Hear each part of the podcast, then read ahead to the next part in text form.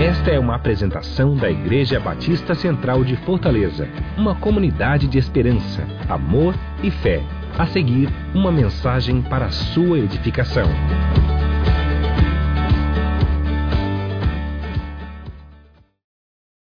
Boa noite. Eu sou o Luiz Fernando. Você achou que eu ia falar Nando, né? Eu também tenho esse nome, Luiz Fernando. Boa noite para vocês, é muito bom estar aqui compartilhando com vocês a, a palavra de Deus nesse momento. Eu queria dizer para você que eu, além de estar cansado da corrupção, eu estou cansado de falar sobre isso. Eu não aguento mais, gente. Blog, Facebook, Twitter, e-mails, jornais, todo canto que você vai. Tem outro assunto sendo discutido esses dias. Palavras e palavras e palavras, todo mundo falando, dando sua opinião. Mas eu estou meio cansado disso. Eu não sei se você já se cansou dessa falação toda.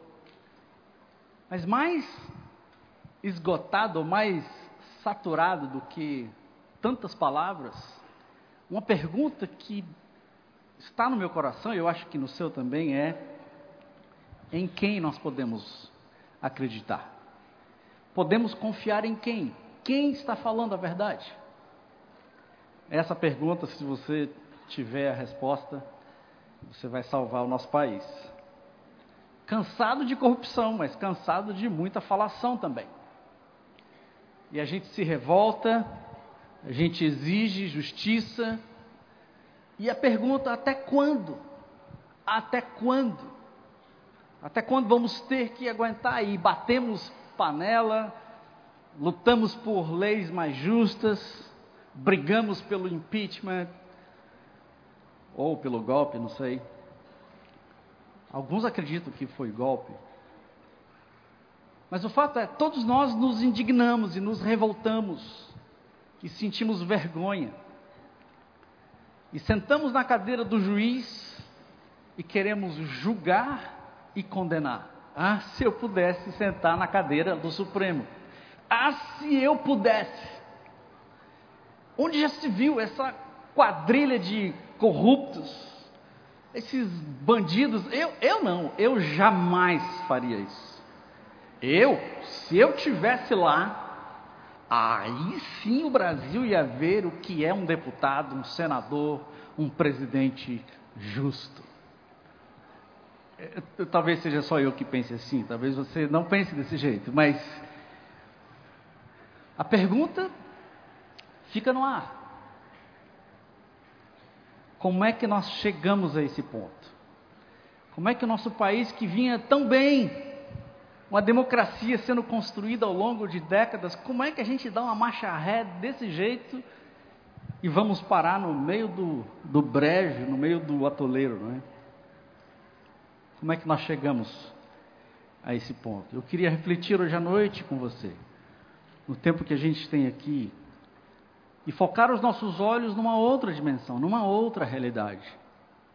O que está por trás de tanta corrupção? Brigas, acusações, mentiras, conchavos, engano. Onde é que está a verdade atrás disso tudo? A culpa é do partido A, culpa é do partido B. A culpa é do partido T. De quem é a culpa? E nós olhamos para o que nós chamamos daqueles bandidos lá do Planalto, e nós apontamos o dedo e dizemos: não sou eu. Eu sou isento disso tudo. Eu sou um indivíduo separado disso tudo. Mas independente da sua bandeira, independente do seu partido, todos nós, irmãos, somos corresponsáveis com isso tudo. Nós somos uma nação. E gostemos ou não, todos nós vamos sofrer as implicações disso. Eu não tenho nada a ver com isso, mas a verdade é que a Bíblia diz outra coisa. A Bíblia diz que a corrupção está dentro de cada um de nós. A corrupção não está fora de nós. Jeremias 17, 9 diz: Enganoso é o coração mais do que todas as coisas, ele é desesperadamente corrupto. Quem o conhecerá? Marcos 7, 21. Porque de dentro é do coração dos homens que procedem os maus desígnios. E Romanos 3,10: Não há um justo, nenhum sequer. Então, quando paramos para olhar para a situação do nosso país, a situação da nossa cidade, tanta corrupção, nós ansiamos por justiça, mas a verdade é que nenhum de nós consegue cumprir a, justiça que nós mesmos demandamos. Por isso que a Bíblia diz para a gente não julgar, porque nós estamos suscetíveis aos mesmos erros. Mas eu não, eu sou da IBC. Eu jamais faria uma coisa dessas. Eu, eu não cairia na tentação. Amém? Eu não cairia na tentação. Só que o irmão de Jesus, Tiago, ele diz em Tiago 1, 14 e 15 que cada um é tentado pelo seu próprio mau desejo sendo por esse arrastado e seduzido. Uma outra versão diz: a tentação nasce dos impulsos incontroláveis dentro de nós.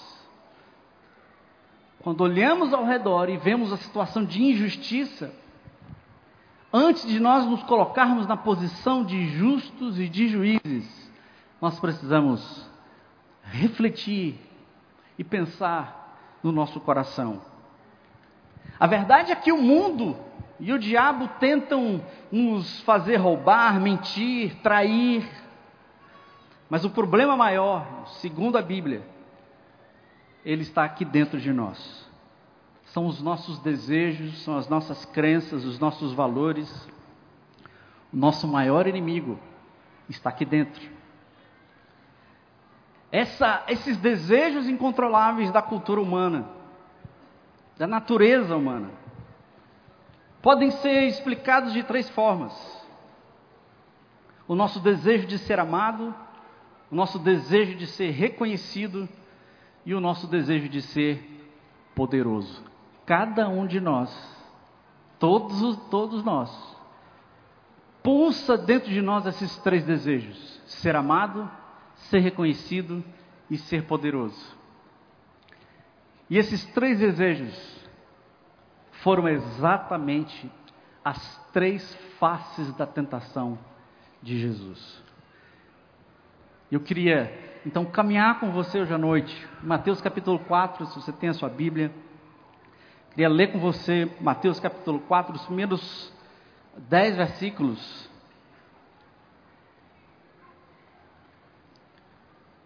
Que falam da tentação de Jesus, as três faces da tentação que assolam cada um de nós.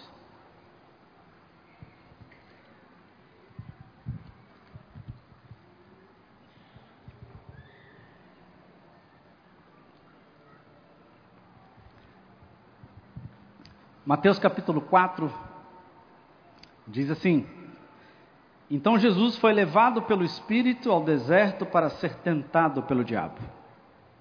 E depois de jejuar 40 dias e 40 noites, ele teve fome. O tentador aproximou-se dele e disse: Se tu és filho de Deus, manda que essas pedras se transformem em pães.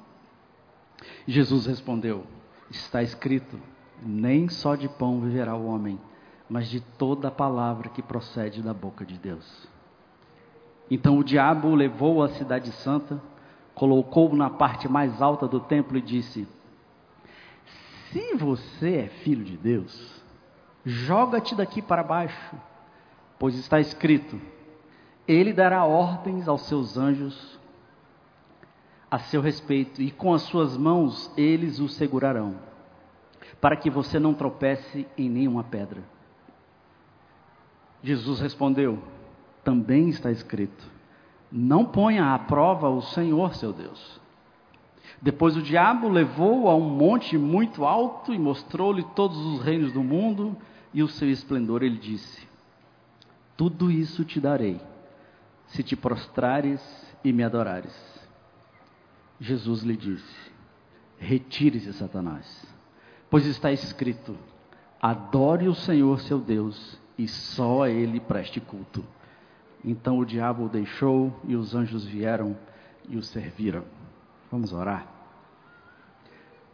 Senhor, muito obrigado por esse momento aqui com o teu povo, a tua igreja e a tua palavra. Conhece o coração de cada um e que a tua palavra encontre um lugar, que o teu espírito encontre um lugar e aplique-as conforme a tua vontade, Senhor.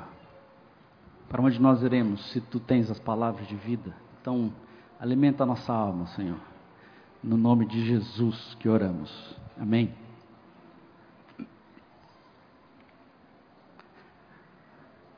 As três faces da tentação. A primeira face da tentação é o nosso desejo de ser amado. Essa inclinação dentro do nosso coração por sermos amados.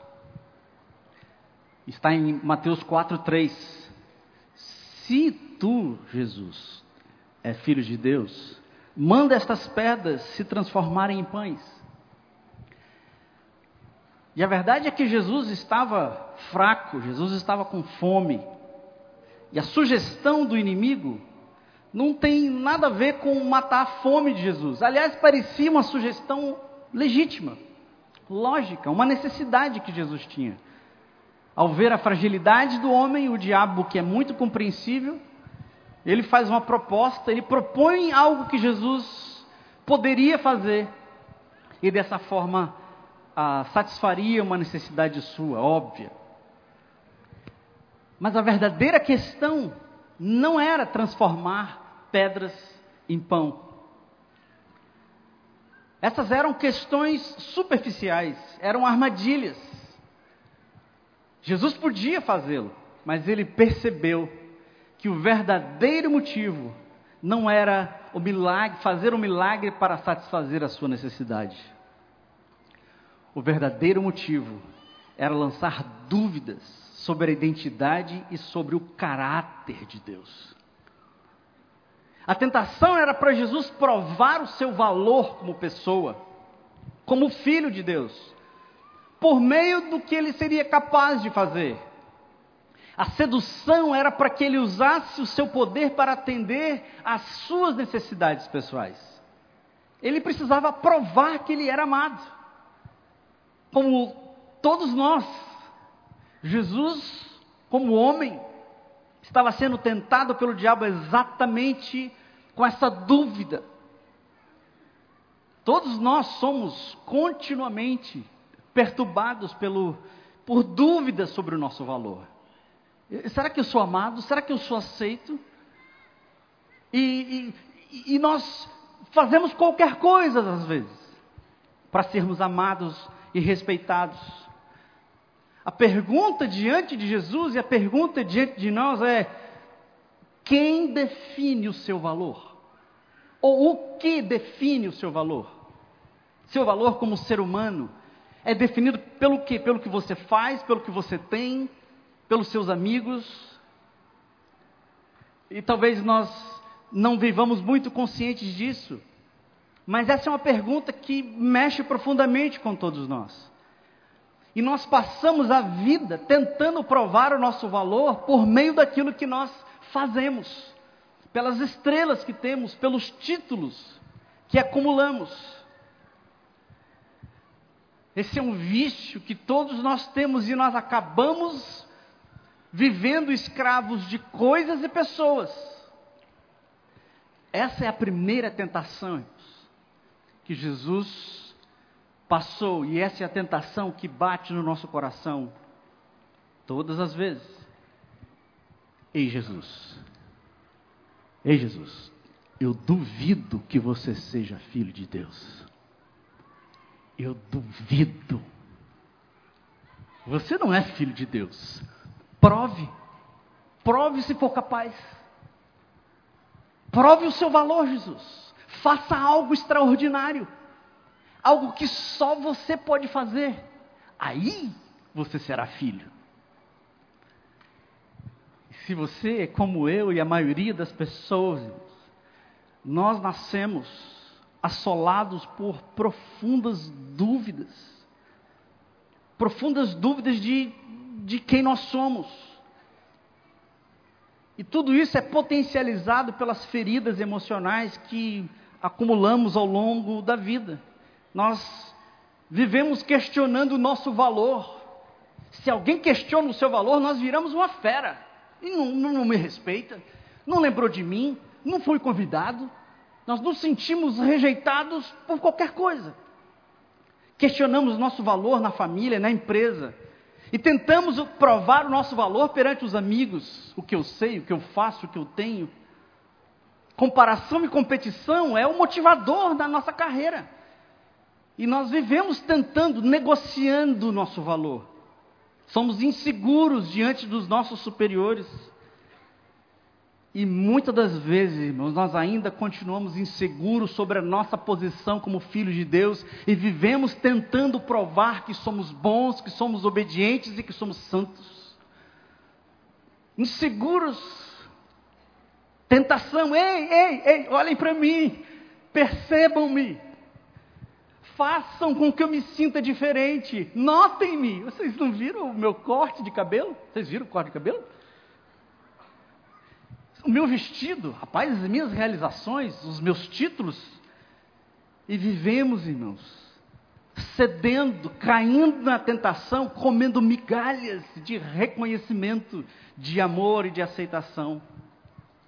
E o tentador sussurra no seu ouvido: se você é uma pessoa realmente importante, se você realmente tem valor, você tem que provar isso.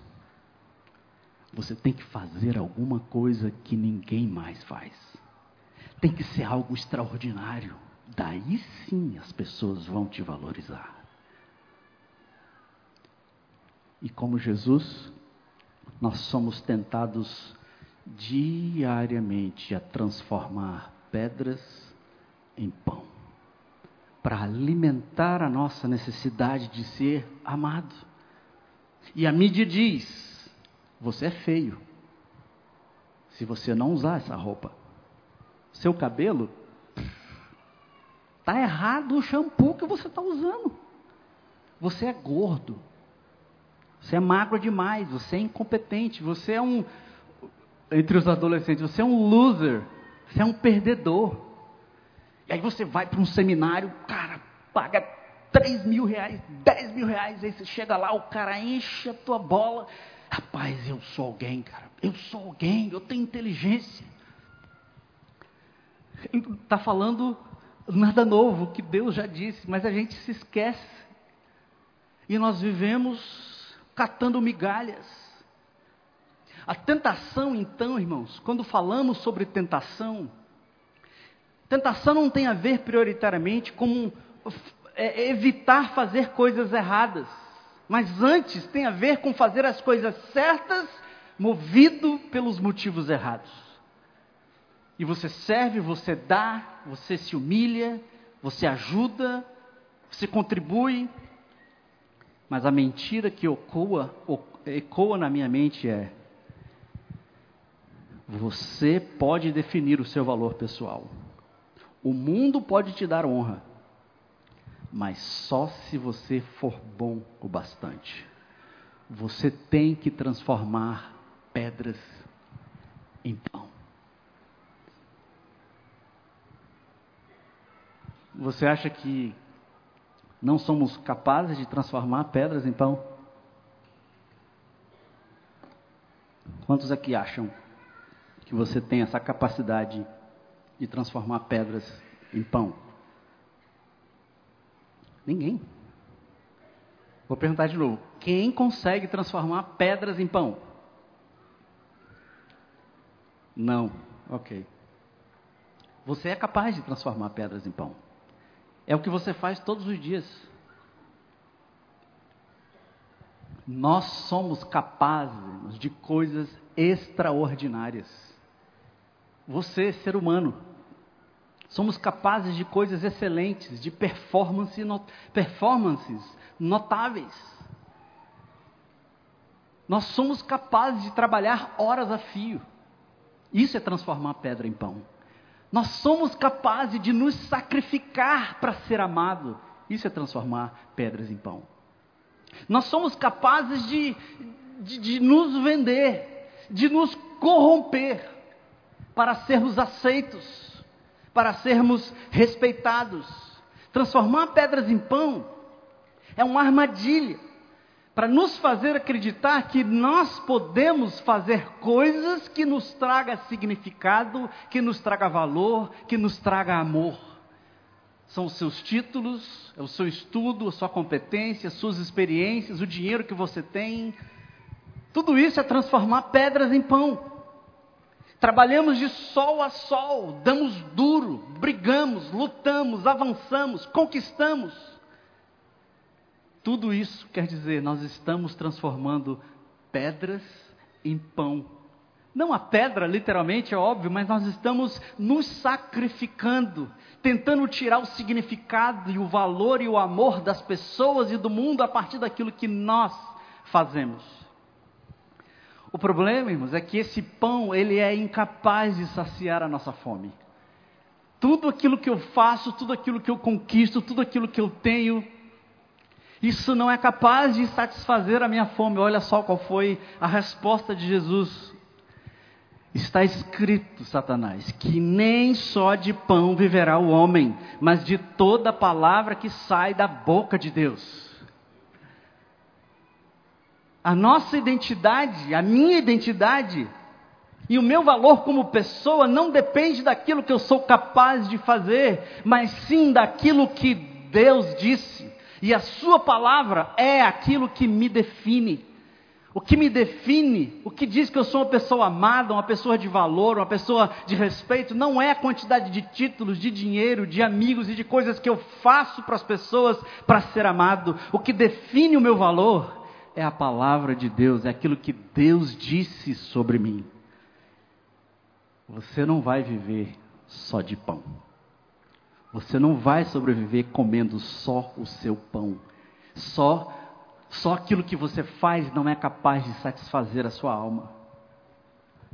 Tentar provar o nosso valor, irmãos, a nossa capacidade, o nosso poder, o nosso, o, pelo nosso poder, nosso brilhantismo, é um exercício fútil que nos leva a todo tipo de pecado. Percebe? Agora vem as decisões erradas, os pecados objetivamente falando. As decisões erradas, a mentira, a traição. O que nos, o que nos, a tentação não é, ei, pega esse dinheiro aí, ei, ei, ei, ei olha aí, tá aquela mulher ali. Olha, mente aí, mente, mente. E o diabo fica aqui, né? O anjinho de um lado e o diabinho de outro lado. Faça ou não faça? Faça ou não faça?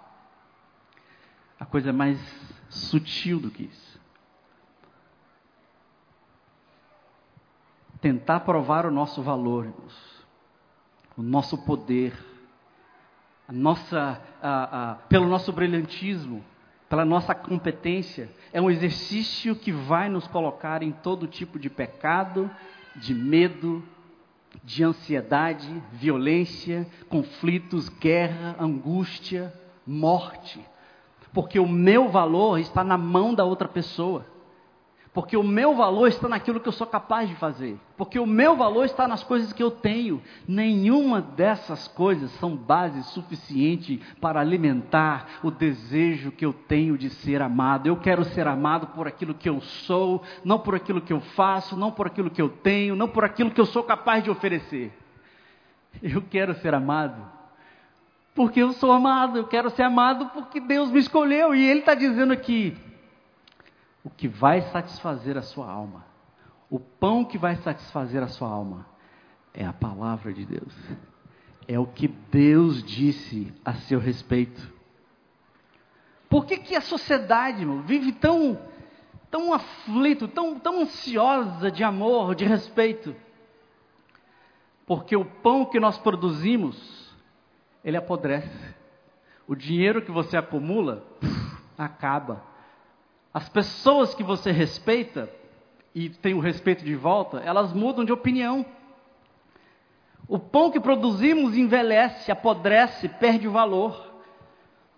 E por isso que a gente vive cansado, exausto, angustiado, aflito, inseguro, porque o pão que a gente transforma, a inflação leva embora. O pão que a gente transforma acaba. Sabe qual foi a palavra de Deus para Jesus logo antes dele ser tentado?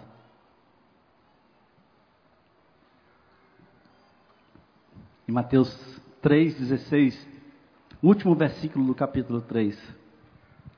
Logo antes de Jesus ser levado ao deserto, o pai disse o seguinte para ele: Você é o meu filho amado, e eu tenho muito prazer em você. Esse é o meu filho, é como se Deus estivesse falando para todo mundo. Esse é o meu filho, escolhido e marcado pelo meu amor, ele é a alegria da minha vida. E Jesus não tinha feito absolutamente nada ainda. Jesus estava antes do início do seu ministério. Então, antes de, antes de Jesus ser tentado, ele sabia, ele estava se lembrando do que Deus tinha dito, da palavra de Deus sobre ele. Jesus abriu mão de fazer qualquer coisa para provar o seu valor, para provar que era santo, que era perfeito, porque ele sabia que ele não precisava provar nada para o seu pai, porque ele sabia que ele já era simplesmente amado. A fonte do nosso significado, nosso valor como pessoas, está no nosso relacionamento com nosso Pai através de Jesus Cristo, amém?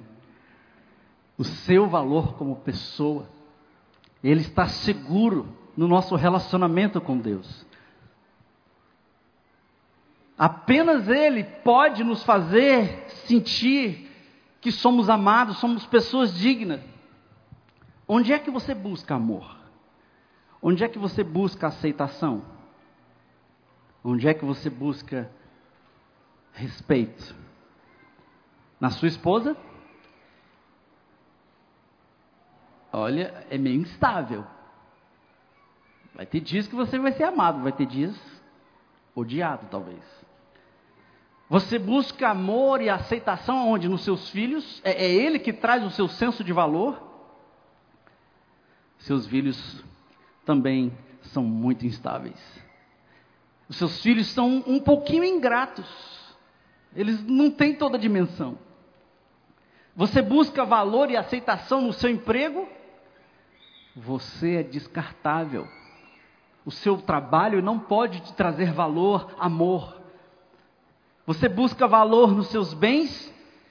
Eles são passageiros.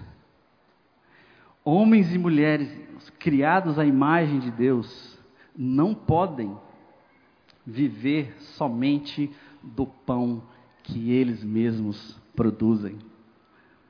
A minha alma, criada pelo Deus Todo-Poderoso, ela não, não, não vai se satisfazer apenas pelas minhas competências, pelas minhas habilidades. Apenas conseguiremos viver plenamente de toda a palavra que sai da boca de Deus. O seu valor como pessoa, guarda isso no seu coração, marido, esposa, filho, profissional. O seu valor como pessoa não vem daquilo que você é capaz de fazer, do milagre de transformar pedra em pão. O seu valor vem da palavra de Deus. E sabe o que saiu da boca de Deus a seu respeito? Sabe o que Deus disse sobre você? Você é meu filho e eu te amo. Entendeu? Está aplaudindo? Não, vocês estão, vocês estão me aplaudindo, né? Louva o Senhor com o seu coração, com a sua mente, com as suas palmas. O seu valor, o meu valor, ele não está naquilo que eu sou capaz de fazer, porque nem só de pão viverá o homem, mas apenas de toda a palavra que sai da boca de Deus. Eu só falei uma coisa que saiu da boca de Deus. A nossa busca de significado, essa compulsão dentro de nós, ela apenas vai terminar quando nós olharmos para a cruz, onde nós fomos chamados filhos de Deus. Você não é mais definido, irmãos, pelos seus fracassos. Você não é mais definido pelos seus vícios, pelos seus medos, os seus erros, os seus aleijões, as suas deficiências. Jesus olha para a gente e diz, Deus olha para a gente e diz: Você é meu filho e eu gosto de você, eu gosto de você do jeito que você é. Vem, filho, vem, vem, eu vou cuidar de você, você é meu filho. Nós fomos irmãos, escolhidos, escolhidos, fomos amados, fomos eleitos, fomos redimidos, fomos selados e o que importa não é o que você tem, não é o que você faz, não é quem você é, mas de quem você é. Isso é o que faz toda a diferença. Você é de quem? Quem que diz qual é o teu valor? O seu valor está nas palavras de quem? Nas palavras do mundo, das pessoas, do diabo, nas suas próprias palavras? Ou o seu valor está naquilo que Deus disse? A segunda tentação é o nosso desejo de ser reconhecido, desejo de ser amado e o desejo de ser reconhecido. São esses desejos que corrompem o nosso coração. São esses desejos que nos colocam na direção de todo tipo de pecado que nós conhecemos. Porque eu preciso me sentir amado e eu preciso me, me sentir reconhecido. Eu preciso ser famoso. Eu preciso que as pessoas me reconheçam. Fale o meu nome. Comente no meu blog. Dê likes no meu Face. Eu não vou dormir sem antes conferir quantos, quantos likes eu ganhei. Quantos, quantas respostas aos meus comentários. Hoje todo mundo é celebridade. Basta você ter o Face, basta você ter um site, você vira celebridade da noite para o dia. E o diabo colocou Jesus na parte mais alta do templo e lhe disse: Jesus, se você é filho de Deus, joga-te daqui para baixo, porque está escrito: Deus dará ordens a seus anjos a seu respeito, e com as mãos ele, eles o segurarão, para que você não tropece em alguma pedra. Mateus 4, 5 e 6. Pense bem. A melhor maneira de Jesus lançar o seu ministério seria através de uma exibição espetacular de poder sobrenatural. Bem no meio do templo. O templo, naquela, naquele contexto, é como se fosse o centro da cidade, a Praça do Ferreira, como se fosse um shopping center, centenas e centenas, milhares de pessoas. Não havia dúvidas que Jesus iria causar um tremendo impacto se ele decidisse lançar o seu ministério daquele jeito. Estava todo mundo lá embaixo.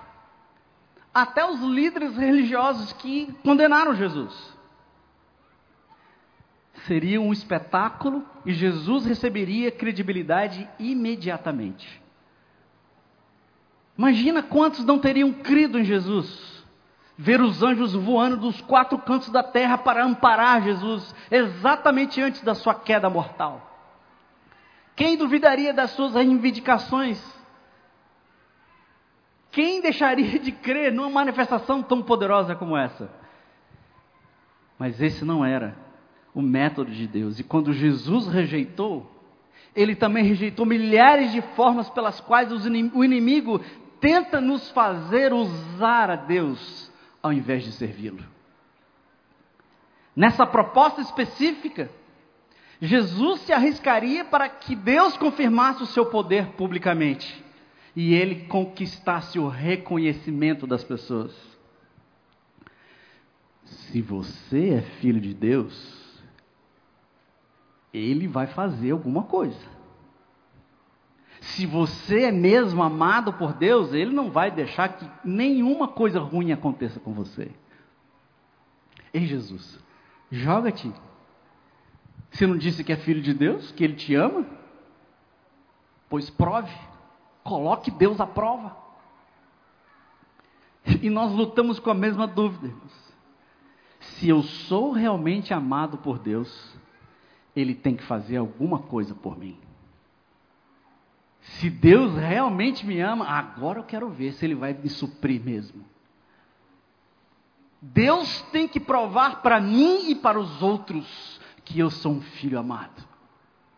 Deus não vai me deixar sofrer. Deus vai intervir. Ele, se eu sou um filho amado, Ele vai fazer isso. E às vezes nós somos assolados por essas dúvidas. A tentação são dúvidas. Se eu sou mesmo filho, por que, que Deus permitiu que isso acontecesse na minha vida? Por que é que eu perdi o emprego? Por que é que o meu marido foi embora? Por que é que os meus filhos são desse jeito ou daquele jeito? Por que, é que eu não consegui passar naquele exame? Por que, Deus? Por que, que o Senhor não faz nada a respeito? E seduzidos pelo inimigo, irmãos, nós vamos colocando Deus à prova, exigindo respostas e providências. Uma tentação que nós caímos e inúmeras vezes a gente nem para para pensar. E nós começamos a achar que nós podemos tentar a Deus. Que nós podemos forçar a Deus a nos dar reconhecimento em fazer aquilo que nós queremos, o que nós definimos, o que nós julgamos como bom, o que nós achamos ser justo, o que nós achamos que vai nos fazer felizes. E, e muitas das vezes nós vivemos negociando com Deus. A dúvida que o tentador planta na nossa mente é: se Ele te ama, Ele vai fazer alguma coisa. Ele não vai deixar você sofrer. Ele vai provar isso para todo mundo. Mas olha ao seu redor. Olha ao seu redor. Olha o seu sofrimento. Valeu a pena? Deus te ama mesmo permitindo essas coisas? Ele não vai dar o que você precisa. Ele não é bom. Ele não se importa com você.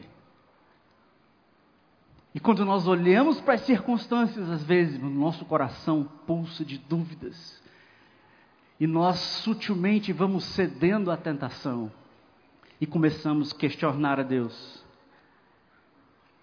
Mas Jesus respondeu assim: Não tentarás o Senhor teu Deus.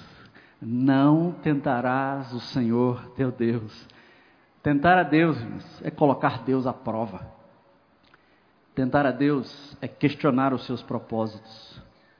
Tentar a Deus é testar a Deus e não confiar na sua bondade, no seu tempo. Tentar a Deus é exigir uma ação de Deus no meu tempo, na minha agenda em outras palavras, assim como o diabo, nós somos tentados a não deixar Deus ser Deus. E aí, Deus? O Senhor vai fazer alguma coisa sobre os meus problemas? Ou eu mesmo vou ter que tomar providência? Jesus resistiu esse ataque. E ele disse que eu não tenho a ousadia de testar o Senhor Deus. Eu sei que eu sou filho, eu sei que eu sou amado e eu confio no que ele disse e no que ele está fazendo. Eu confio no que ele disse. Eu sou filho e eu confio no que ele está fazendo, mesmo que eu não entenda, mesmo que pareça uma loucura, mas eu confio no que ele está fazendo. Quando está tudo bem na nossa vida, a nossa fé é forte. Mas quando nos abate a dor e o sofrimento, nós temos a tendência de nos levantar contra Deus exigindo respostas. Eu não sou seu filho, eu não, eu não sou bom, eu não sou fiel. Como é que você permite que essas coisas aconteçam na minha vida, Deus? E as perguntas que assolam a nossa mente, meus, é como explicar o sofrimento dos inocentes, o abuso da justiça, como justificar, como explicar a corrupção que mata, a violência, a desgraça. Sabe qual é a conclusão que os humanos chegam? Deus não se importa. Deus, Deus não se importa. Deus, Deus é o culpado. Ele não faz nada, ele não resolve. E nós demandamos que Deus nos sirva e que, e que responda às nossas indagações, os nossos questionamentos, e para que Ele faça as coisas que nós queremos. E quando Ele não faz, nós nos aborrecemos, nós nos rebelamos, mas existe uma outra resposta quando eu não entendo o que está acontecendo na minha vida, quando eu não entendo o que está acontecendo no meu país, ao invés de eu me revoltar contra Deus, eu posso dizer o seguinte: eu não entendo o que está acontecendo. Eu estou sofrendo dor, confusão, injustiça, mas eu não vou duvidar de quem Deus é. Ele é Deus, eu não. Eu sou filho, ele me ama. E apesar de tudo, eu escolho confiar em Deus.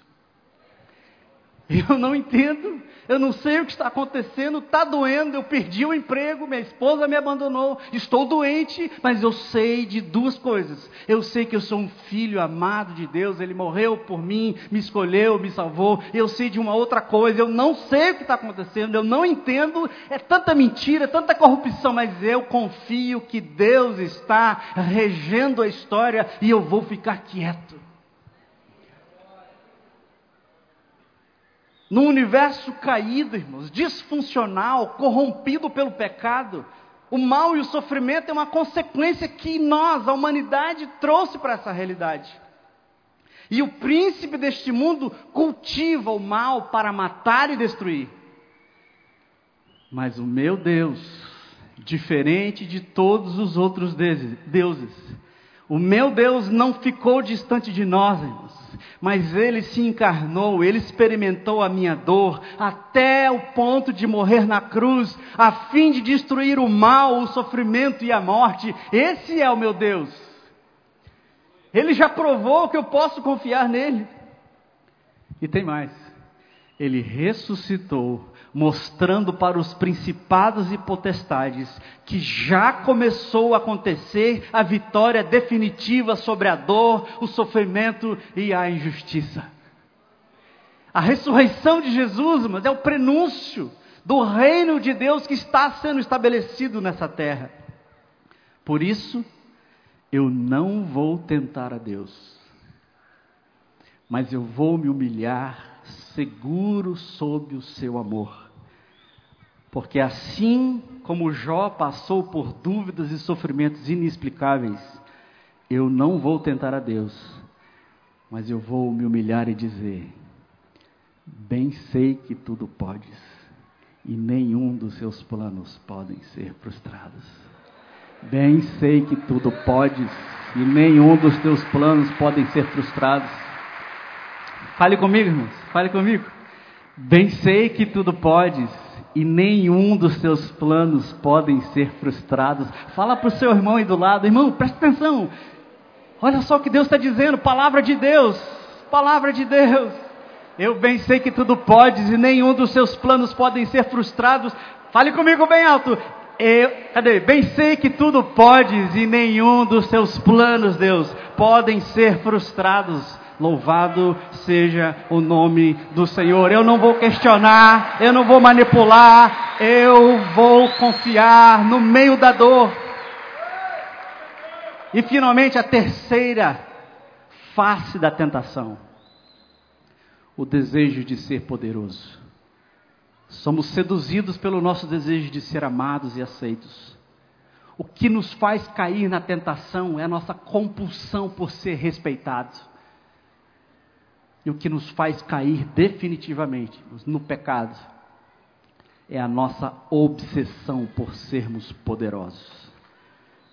Mateus 4, 8 e 9.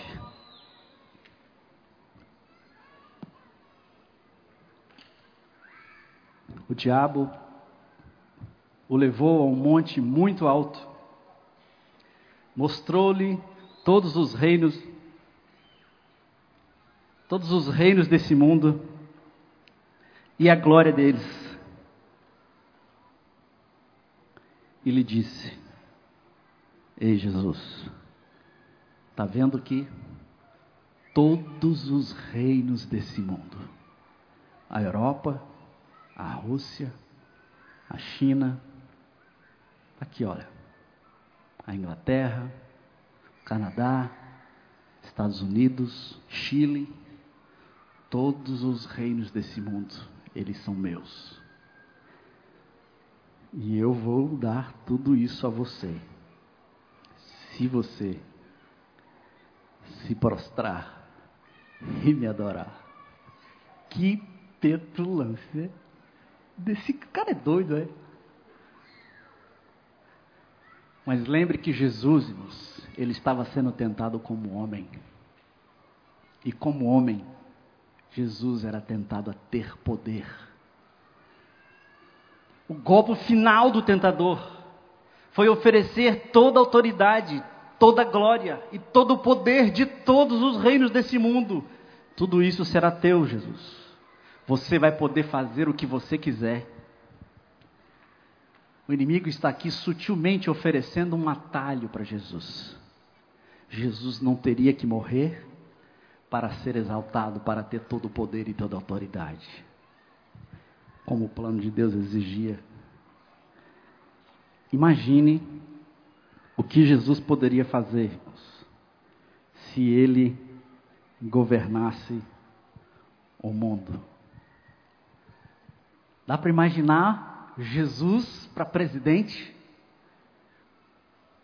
Será que ele ganha?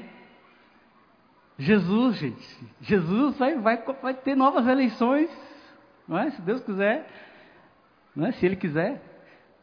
E ele vai concorrer. Jesus é o dono do mundo. Imagina se Deus, se Jesus governasse sobre todo mundo naquele momento, por decreto, ele poderia abolir a escravidão, o racismo seria ilegal, as mulheres e as minorias seriam tratadas com dignidade e igualdade. As riquezas seriam distribuídas igualitariamente entre todas as pessoas. As guerras não existiriam, os fracos não seriam explorados pelos fortes, a justiça seria estabelecida e os governos corruptos seriam dizimados da terra. Oh, que visão maravilhosa! Era simples. Era a garantia de Jesus para ele fazer o bem para a humanidade, imediatamente. Jesus, irmãos, criado na pobreza, entre os enfermos, os excluídos, o lixo da sociedade da época. Jesus sabia muito bem quantos sofriam e quantos ainda estavam para sofrer ao longo de toda a história. Aceitar aquela proposta, ao aceitar aquela proposta, Jesus extinguiria todo o sofrimento, irmãos. A tentação era para que Jesus eliminasse todo. Jesus poderia fazer o que ele quisesse. Só que aquela não era a vontade de Deus. Não daquela forma. Porque o alvo de Deus, irmãos, não é resolver as consequências do mal e do sofrimento nesse mundo apenas. Mas o alvo de Deus é destruir a raiz do mal no mundo, que é o coração do homem, esse coração entorpecido pelo poder, pela fama e pela glória. Todos nós somos entorpecidos, irmãos, pelo poder. E Deus sabia que se ele pegasse esse atalho, Jesus sabia, ele extinguiria o mal e o sofrimento, mas ele não extinguiria, extinguiria apenas as consequências do mal, mas ele não resolveria a raiz do problema que está no coração do homem. Tudo será teu, Jesus. Agora, basta você me adorar. Tudo será teu. Ei, tudo será teu. Você não quer poder? Você não quer poder rápido, fácil, instantâneo? Jesus, apenas reconheça que eu sou melhor do que o seu pai. Ei, Jesus, você diz que ele te ama, né? E você diz que você vai confiar nele, né? Apesar dos pesares. Mas é o seguinte, seguinte, seguinte, seguinte. Não, não, peraí, peraí. Eu vou dar tudo o que você quiser. Você só precisa de uma coisa. Fala aqui para mim que eu sou melhor do que o seu pai.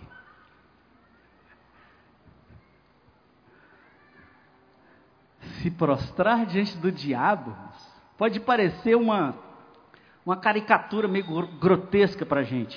Quem é que faria isso? No entanto, se prostrar diante da sedução de controlar, de dominar, de ter poder, é algo irresistível para cada um de nós. Você quer poder, você quer influência. Todos nós somos seduzidos, entorpecidos pelo poder. E talvez você não seja um, um, uma pessoa poderosa no governo, na sociedade, mas você quer poder na sua casa, você quer poder no seu trabalho, você quer poder dentro do seu quarto, você quer poder, você quer mandar. O negócio é esse, vocês vão ter que me respeitar. Afinal de contas, olha aqui, o que eu fiz, o que eu faço, quem eu sou, o meu nome. Todos nós somos seduzidos pelo poder. Você consegue imaginar se você tivesse todo o poder, toda a autoridade de todos os reinos da terra, junta aí o Obama com o Putin, com o da China, com a Merkel, com junta todo mundo. Todo o poder está na sua mão. Se você tivesse todo esse poder, você queria sentar lá no Congresso? Você queria ser parte daquele grupo que votou contra e a favor? Você não gostaria de ter poder para julgar? Você não gostaria de ter poder para punir? É, é, só o que a gente vê, irmãos, na internet, na conversa. Mas é isso, desse, não está certo desse jeito. Não, mas também teve aquele, ah, mas também teve aquele outro. Opiniões, e todo mundo se sente justo, certo, correto, senhor da verdade e juiz, sentado na cadeira do juiz, a gente condena. Você quer julgar, quer corrigir, quer punir, estabelecer justiça, que tal você poder extinguir todo o mal, julgar as nações, acabar com as guerras e o terrorismo? Quando nós somos seduzidos pelo poder, irmãos, nós pagamos qualquer preço. Isso pode significar posição, dinheiro. Você vai pegar o dinheiro que não é teu, você vai mentir, você vai. Olha os pecados aparecendo os atos, as decisões. Mas essas decisões que a gente toma, irmãos, elas são fruto de um coração que é seduzido pelo poder. Nós vendemos a nossa alma para ter poder. Vendemos a nossa família. Nós deixamos a nossa família se despedaçar porque eu estou numa briga de poder com a minha esposa. Eu sou violento com os meus filhos, briga de poder. E eu não gostei do negócio, então eu saio. Eu saio porque eu decido, eu tenho poder para isso. Tem até aquele versículo, né? Manda quem pode, obedece quem tem juízo. Não tem esse versículo? Não é versículo não, né? Pagamos qualquer preço, irmãos, para ter poder. Nós vendemos a nossa integridade por migalhas de poder. Nós vendemos até um país inteiro em nome de uma agenda de poder. Somos entorpecidos, irmãos. Todos nós. Você quer poder, assim como eu. Você quer poder para ser independente. Você quer poder para ser autônomo, para ser absolutamente livre. Você quer fazer o que você bem entender. Você quer poder para controlar a sua vida e fazer a sua soberana vontade. Você quer poder para definir o que é bom e o que é ruim. Você quer poder para definir o que é felicidade. Eu sou feliz desse jeito, eu sou feliz daquele jeito.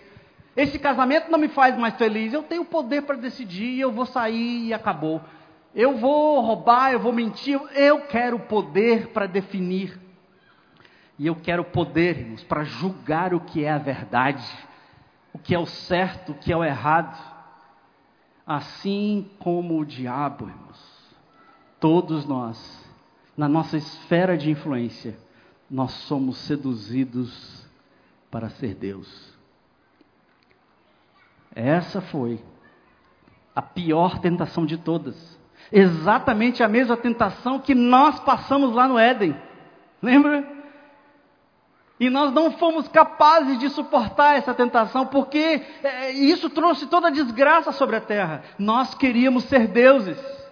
Nós queríamos, diante de Deus, Deus nos deu a habilidade, a capacidade para decidir, e nós queríamos o poder para definir, para decidir o nosso próprio caminho.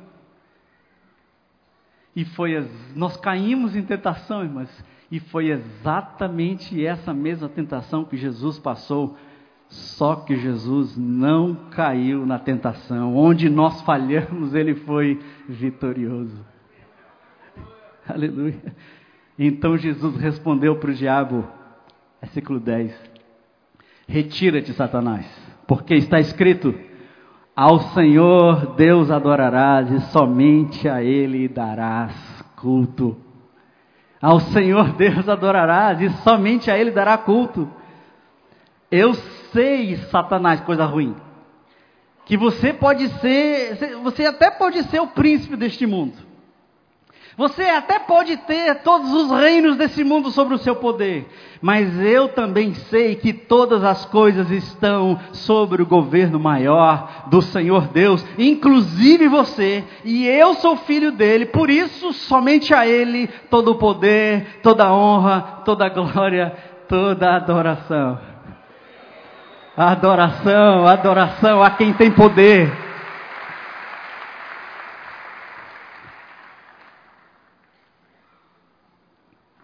Nós adoramos, irmãos, aquilo que nos dá poder. Nós adoramos aquilo que nos dá poder. Aquilo que nos dá status, aquilo que nos dá influência. Teu carro, teu nome, tua conta bancária, onde você mora. Todos nós adoramos alguma coisa ou alguém, independente de você ser uh, crente, ateu, panteísta, espiritualista, todos nós, todos nós somos adoradores. Não, eu nem vou na igreja, não, não tem a ver com ir na igreja. Todos nós somos adoradores. Todos nós adoramos e servimos aquilo que nos dá valor, significado, influência e poder. O que você adora? Ou a quem você adora? Você mesmo? Aonde está a sua esperança, está no Planalto, está na, na segurança da sua empresa, e está no, no teu orçamento bem ajustado. O que você adora? E adoração, irmãos, é muito mais do que o nosso tempo de nosso tempo especial de louvor, como a gente tem aqui todos os domingos. Adoração, irmãos, é muito mais do que seguir rituais, brigar por doutrinas, obedecer regras. Adoração é se prostrar em reconhecimento de quem é Deus e servi-lo e obedecê-lo na totalidade da minha vida. Adoração é vencer a tentação e não me corromper com o poder desse mundo, porque eu confio na bondade de Deus e tenho esperança nos seus propósitos. A quem você adora, meu irmão?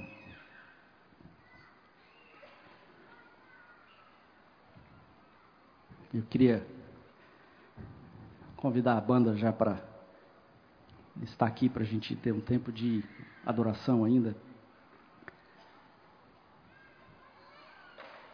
Mas para que isso aconteça, irmãos, para você adorar antes, você precisa vencer a tentação, o desejo de ser amado e respeitado. Vencer a tentação, a sedução de ter reconhecimento. E você precisa vencer a tentação de ser todo-poderoso. Você precisa, nós precisamos vencer as tentações, e eu me pergunto, eu lhe pergunto: como vencer as tentações?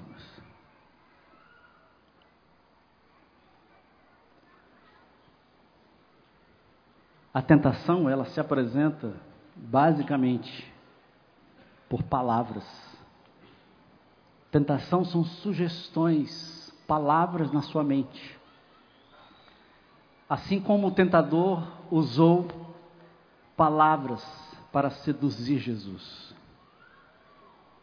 E como eu disse no início, eu, eu estou cansado dessa Babel de palavras, palavras, palavras e mais palavras. Durante esses dias, né, não se fala outra coisa e a gente conversa, a gente briga, a gente discute, opinião, críticas, acusações, jornais, reportagens, revistas para todo canto. Eu estou cansado de tantas palavras.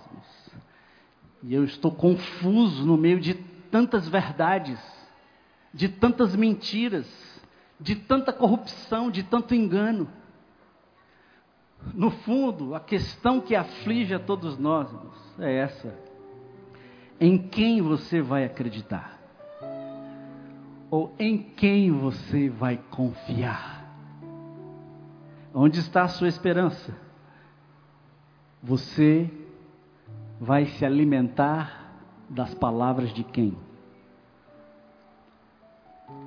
Você vai confiar nas suas palavras, nas palavras do diabo, nas palavras desse mundo, nas palavras dos poderosos, ou você vai confiar na palavra de Deus? Assim como Jesus, irmãos, nós só venceremos a tentação se nós confiarmos na palavra de Deus. Mas nós não vamos conseguir vencer a tentação apenas decorando a Bíblia. Mas somente quando nós confiarmos na pessoa de Deus e no que ele disse. A palavra de Deus é uma pessoa. E essa pessoa se chama Jesus Cristo, aquele que foi tentado e não caiu. Palavra de Deus, a palavra encarnada, e a palavra escrita também que ele usou contra o diabo. Sabe por que você pode crer na palavra de Deus? Porque a palavra de Deus é o que cria a realidade. Foi a palavra de Deus que trouxe todas as coisas à existência primeiro versículo da Bíblia diz em hebraico: Bereshit bara Elohim, que quer dizer, no princípio, criou Deus, e ele disse, ele disse, haja luz. A palavra de Deus é o que cria a realidade. Não são as palavras das pessoas que estão ao nosso redor, não são as palavras que eu digo para mim mesmo Jesus é a palavra viva e por meio dele todas as coisas foram criadas. Palavra viva de Deus. E na sua palavra, vou te relembrar o que ele disse.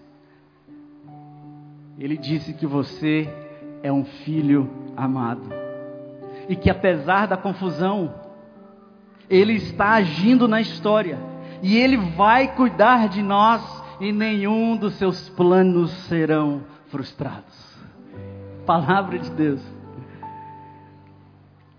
E porque Ele venceu a tentação, esse Jesus, Ele é o único Ele se tornou o único juiz santo e justo, capaz de julgar tudo e todos. E ele disse uma outra coisa. Ele disse que ele estabelecerá o seu reino nesse mundo, um reino de justiça, de paz e de harmonia, composto por todos aqueles que se arrependem do pecado de querer ser Deus e confessam que só Jesus é o Senhor. Deus disse que você é amado. Deus disse que nenhum dos planos dele serão frustrados. E uma outra coisa que ele disse é: Eu tenho todo o poder, me foi dada toda a autoridade. E ele se tornou o único juiz justo para julgar tudo e todos. E ele disse que ele estabelecerá nessa terra um reino de justiça, de paz e harmonia, tudo aquilo que nós ansiamos e desejamos. Jesus, ele disse: Eu vou voltar e eu vou estabelecer o meu reino nessa terra. Quando nós olhamos, irmãos, ao nosso redor, quando nós vemos a mentira e a corrupção, em quem nós vamos confiar?